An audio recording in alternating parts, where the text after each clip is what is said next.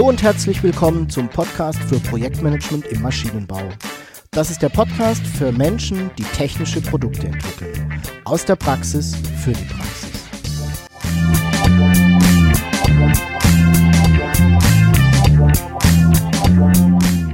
Mein Name ist Jörg Walter. Ich bin Ingenieur und arbeite als Berater, Trainer und Coach im Projektmanagement für technische Projekte.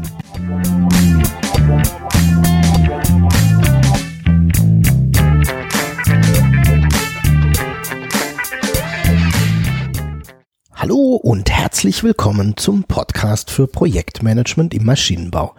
Ich freue mich sehr, dass du auch heute wieder dabei bist. Ich hoffe, du hattest eine erfolgreiche Zeit und bist mit deinen Projekten gut vorangekommen.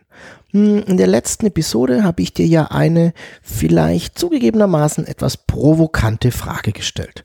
Hast du es eigentlich mit einem Projekt zu tun? Oder vielleicht mit etwas ganz anderem? Und du erinnerst dich, dass ich durchaus der Meinung bin, dass es Vorhaben gibt, die man klassisch als Projekt bezeichnen kann und andere, die eben einen sehr hohen Anteil an ja, Wiederholbarkeit haben, nicht so komplex sind und wir haben dann im weiteren Verlauf diese Vorhaben als Auftrag bezeichnet. Ich möchte den Gedanken, nämlich dass es ganz unterschiedliche Vorhaben gibt, in dieser Episode noch so ein bisschen weiterspinnen. Die Art und Weise, wie man Vorhaben bzw. Projekte abwickelt, hängt nämlich nicht nur von Wiederholbarkeit und Komplexität und so weiter eines Vorhabens ab, sondern auch ganz wesentlich vom Umfeld und um was es da eigentlich geht. In dieser Episode möchte ich dir erklären, welche Unterschiede es zwischen Projekte im Maschinenbau und im Anlagenbau gibt. Du wirst in dieser Episode erfahren, was meine ich eigentlich mit Projekten im Maschinenbau und im Anlagenbau, worin sich diese Projekte unterscheiden aus meiner Sicht und dann zum Abschluss nochmal, was es dann für das Projektmanagement oder für die Abwicklung solcher Projekte bedeutet. Gut, dann lass uns zunächst mal klären, worüber wir hier eigentlich sprechen, damit wir im Folgenden auch so die gleichen Bilder im Kopf haben. Zunächst mal möchte ich die beiden Bereiche und Maschinen- und Anlagenbau so ein bisschen auseinanderhalten. Der Maschinenbau bzw. Unternehmen, die im Maschinenbau tätig sind, beschäftigen sich mit der Entwicklung, Konstruktion und Produktion von Maschinen. Das können also Maschinen sein, die dann anschließend in großer Stückzahl hergestellt werden. Das nennen wir dann Serienproduktion. Oder Maschinen, die in ganz kleiner Stückzahl tatsächlich bis hin zu Stückzahl 1 produziert werden. Und diese Maschinen können mal ganz klein sein, mal ganz groß, mal komplex, aber es sind für sich selbststehende Maschinen. Hm, wichtig ist mir, wenn ich hier über Projekte im Maschinenbau spreche, dann meine ich in der Regel Produktentwicklungsprojekte. In solchen Projekten werden dann eben Maschinen oder auch Komponenten zum Beispiel entwickelt, konstruiert und in Produktion gebracht. Und das ist ein ganz klassisches Produktentwicklungsprojekt. Im Anlagenbau auf der anderen Seite sieht die Welt aber ein bisschen anders aus. Unternehmen, die im Anlagenbau tätig sind, die projektieren ganze Anlagen. Das heißt, sie entwickeln Prozesse, meistens Herstellprozesse oder Produktionsprozesse und setzen diese dann in Form von Anlagen um. In der Regel werden da eben technische Komponenten genommen, die gibt's schon, und zu einem Gesamtsystem kombiniert, das dann in der Lage ist, insgesamt so eine bestimmte Aufgabe zu erfüllen. Oftmals sind das dann Anlagen in ja, Verfahrenstechnik, in der Energietechnik oder so gesamte Produktionsanlagen. Wichtig ist mir dabei, im Gegensatz zu Projekten im Maschinenbau haben wir es im Anlagenbau eben nicht mit Produktentwicklung zu tun, sondern es geht um das Konzipieren von Prozessen und Abläufen und um das Kombinieren von meistens bereits vorhandenen technischen Komponenten. Und du siehst, das sind zwei ganz unterschiedliche Dinge. Und das schlägt sich natürlich auch in der Art und Weise nieder, wie solche Projekte durchgeführt werden und die Spezialitäten, die sich daraus ergeben. Eine Sache sollten wir noch mal ganz kurz beleuchten, weil ich sie durchaus auch für wichtig halte. Sehr oft ist es so, dass Unternehmen, die im Anlagenbau tätig sind, sehr viele, manchmal auch die meisten, ihrer technischen Komponenten, also oftmals einzelne Maschinen, die sie dann später zu einer Anlage zusammenfügen, selbst entwickeln. Das heißt, sie sind da auch in Anführungszeichen als Maschinenbauer tätig. Sie betreiben Produktentwicklung und haben damit Produktentwicklungsprojekte. Das ist deswegen so wichtig, weil solche Unternehmen zwei hm, Betriebsarten für Projekte beherrschen dürfen. Nämlich die Betriebsart Anlagenprojekt und auf der anderen Seite die Betriebsart Produktentwicklungsprojekt. Die sind ein bisschen unterschiedlich. Kommen wir mal zu den Unterschieden. Ich sehe einige Unterschiede zwischen diesen beiden Arten von Projekten. Der erste Unterschied, den ich sehe, ist der Auftraggeber. Bei Produktentwicklungsprojekten ist der Auftraggeber in der Regel im eigenen Haus. Das ist mal das Produktmanagement, mal der Vertrieb und dann ist es hin und wieder auch der Geschäftsführer oder eben so eine leitende Person, die ein neues Produkt oder die Entwicklung eines neuen Produktes im Haus in Auftrag gibt. Das Lastenheft bzw. die Anforderungen an das Ergebnis leiten sich da eben aus Marktanforderungen und der geplanten Anwendung ab. In solchen Projekten müssen wir selbst überlegen, was das Projekt können soll und welche für welche Anwendung es geeignet sein soll. Und am Ende müssen wir auch selbst, also wir als Unternehmen, das Ergebnis abnehmen. Das heißt, wir müssen selbst prüfen, ja, haben wir unser Ziel erreicht oder nicht. In Projekten des Anlagenbaus ist der Auftraggeber eigentlich aber immer ein externer Auftraggeber, beziehungsweise eben, ja, der Kunde. Und das hat nun so einige Konsequenzen. Erstens, wir bekommen von unseren Kunden gesagt, welche Anforderungen an das Produkt gestellt werden. Wenn alles gut geht, in vielen Fällen ist es dann aber auch nicht so, dann bekommen wir zum Beispiel kein Lastenheft. Das bedeutet, dass wir uns die Anwendung des Kunden hineindenken dürfen, verstehen, was ihm ganz speziell wichtig ist und was vielleicht weniger. Die zweite Konsequenz ist, wir brauchen zusätzlich einen Kommunikationspfad nach außen zu unserem Kunden. Wir berichten also zum einen an unseren internen Auftraggeber, das sind dann diejenigen, die uns intern das Projekt zur Umsetzung ja, übertragen, und zum anderen aber auch an einen externen Kunden mit unterschiedlichen Inhalten, unterschiedlichem Fokus und unterschiedlicher Zielsetzung. Das gilt es eben bei der Kommunikationsplanung zu berücksichtigen. Und die dritte Konsequenz aus meiner Sicht ist, wir haben zumindest teilweise auch die Prozesse unserer Kunden zu bedienen und zu berücksichtigen, was gelegentlich durchaus kompliziert sein kann und natürlich auch ein bisschen an Aufwand erzeugt. Der zweite Unterschied solcher Projekte ist das Team. In klassischen Produktentwicklungsprojekten haben wir ein Projektteam, das meistens, ich beschreibe jetzt mal den Normalfall, von Anfang bis zum Ende des Projektes verantwortlich ist. Alle Phasen eines Projektes werden durch das Projektteam bearbeitet und liegen sozusagen ähm, in der Hand des Projektteams. In der Regel wird das Projektteam eben damit beauftragt, das Projekt vorzubereiten, zu planen und dann auch umzusetzen. Sozusagen alles aus einer Hand. In Projekten im Anlagenbau haben wir aber meistens eine Schnittstelle in diesem Prozess. Und diese Schnittstelle ist nämlich genau der Punkt, an dem der Kunde beauftragt. Schauen wir uns einfach nochmal gemeinsam an, was denn da so passiert. Also, zunächst mal fragt der potenzielle Kunde ja bei uns als Anlagenbauer an. Und das macht er nicht nur bei uns, sondern er macht es in der Regel auch bei ein, zwei, drei anderen Wettbewerbern, um den für sich besten Lieferanten zu finden, welche Kriterien das für ihn auch immer sind. Wir beginnen nun mit der Bewertung der Anforderungen und starten mit der Projektierung. Das heißt, wir überlegen, wie das Projekt ablaufen könnte und wie wir die Aufgabenstellung technisch lösen wollen, also wie die Anlage aussieht. Wir überlegen uns den, den Prozess, das Gesamtsystem, das wir da aufbauen wollen und überlegen uns, wie das Projekt dazu aussieht. Das ist notwendig, weil wir sonst kein wirklich gutes Angebot machen können. Ne? Wir müssen ja verstehen, was da auf uns zukommt. Und oftmals passiert nun nach der Abgabe des Angebots eine Zeit lang nichts. Und irgendwann beauftragt dann der Kunde. Hoffentlich. Wir gehen mal davon aus, er beauftragt.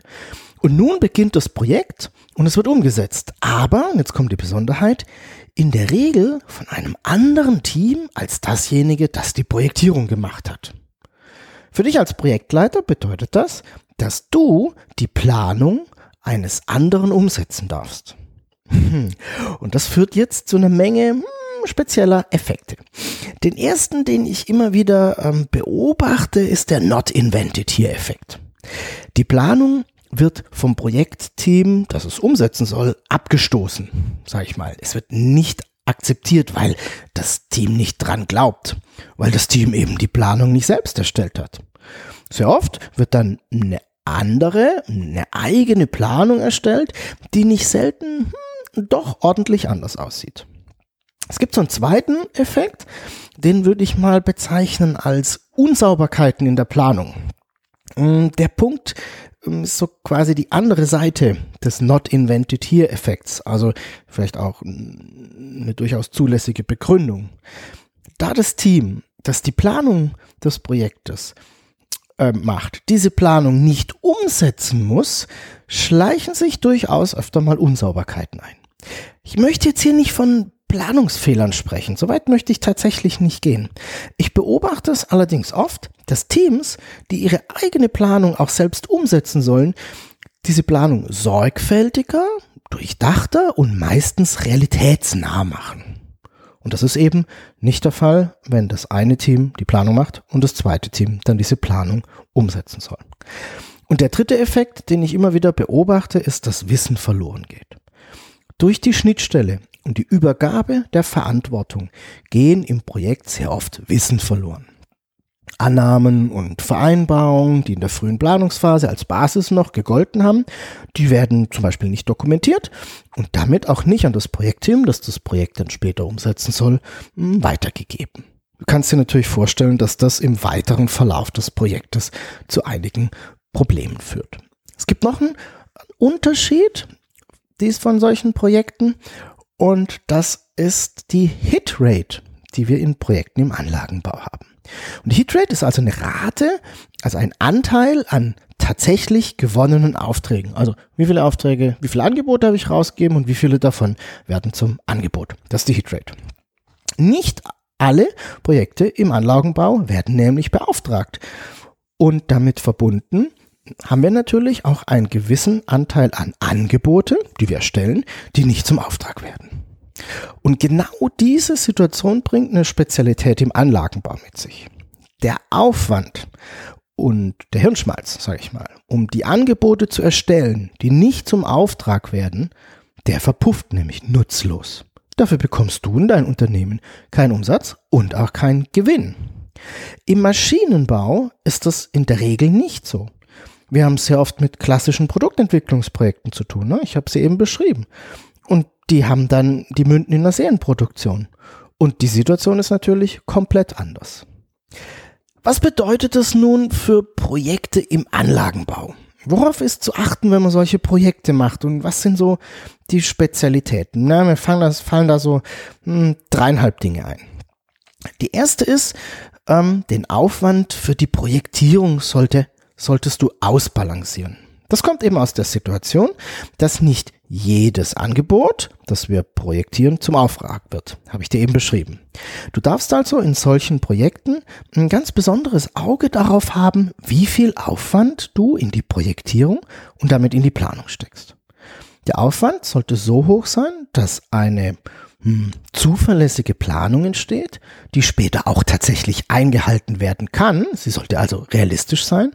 Und gleichzeitig sollte der Aufwand so gering sein, dass es dich nicht schmerzt, wenn das Angebot nicht zum Auftrag wird. Also nicht zum Projekt.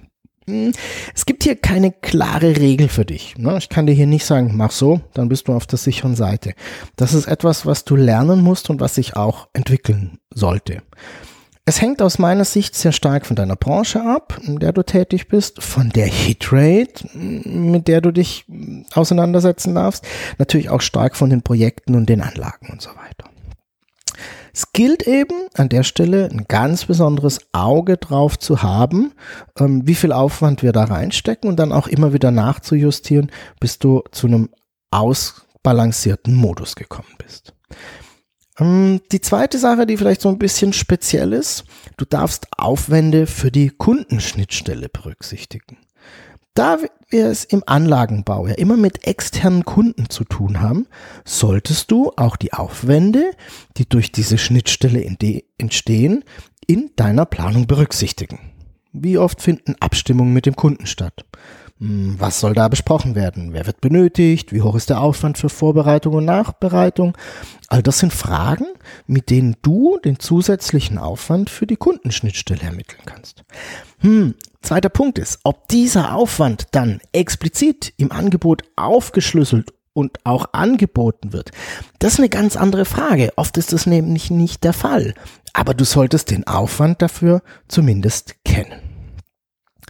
Mm, der dritte Punkt, auf den du achten solltest, ist die Schnittstelle sauber in deiner Organisation abzubilden.